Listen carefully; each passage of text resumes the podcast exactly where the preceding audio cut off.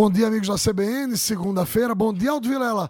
Conversando a semana toda com o ex-secretário de Saúde, doutor Irã Costa Júnior, diretor regional da Rede DOR para Oncologia, tido por muitos como o maior médico de oncologia do estado de Pernambuco. Para minha sorte, Iranzinho, meu amigo, bom dia. Estamos juntos na CBN aqui.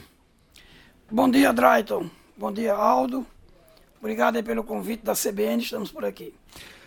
Doutor Irã, vamos começar falando do tema do dia, da hora, que é o piso para a enfermagem que foi aprovado é, no Congresso e que tem provocado aí todo tipo de reação, reações diferentes na iniciativa privada, no setor público, nas próprias categorias. Irã, você que tem experiência no setor público e na iniciativa privada, qual é a lei, inclusive como homem público, qual é a leitura que você está fazendo? Drayton, eu faço duas leituras bem claras dessa situação. A primeira, certo, eu acho que se corrigiu no Brasil, certo, um, uma situação histórica em relação à enfermagem, tá?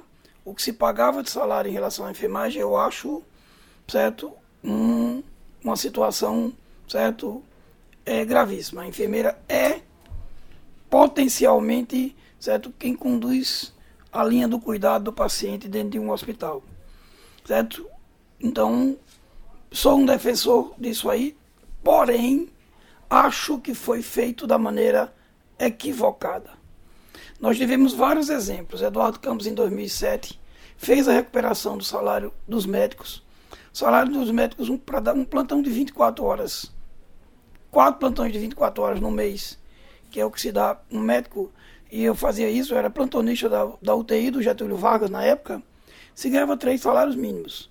Era o salário em 2007.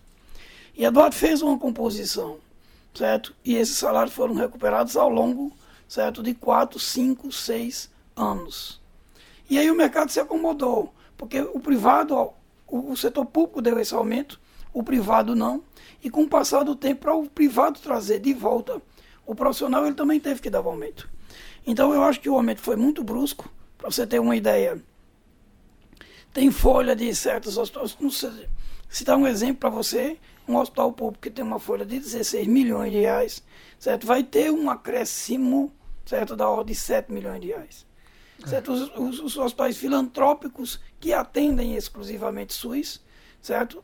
É, que já entregam um, um resultado lá, enfim, é, eles não têm a mínima condição de fazer esse tipo de pagamento. E mesmo o setor privado, que as pessoas dizem o setor privado tem essa condição, os grandes hospitais no Brasil são menos de 7% dos hospitais. Os pequenos hospitais do interior, olha, viverão situações bem complexas. Então a gente está falando que, na verdade, o impacto, quando a gente olha para. Vamos botar entre parênteses isso, viu, audiência? Para a nossa bolha é de 7%, 10%, que é o hospital que atinge ali a classe média, média alta, mas quando a gente vai olhar para o grosso do impacto, é sobre os pequenos negócios ou sobre repartições, prefeituras, que vão ter aumentos muito bruscos. Exatamente. O Brasil tem 5 mil e poucos municípios certo? E, e nós temos quase 6 mil hospitais. Desses, 70% são hospitais de pequeno porte, certo? Hospitais, inclusive, questionados do ponto de vista de resolutividade. Então, amanhã, Irã, a gente vai continuar é, falando dessas consequências que você está colocando nesse momento. Aldo Vilela, eu volto com você amanhã, continuo conversando com o doutor Irã Costa, que dispensa apresentações.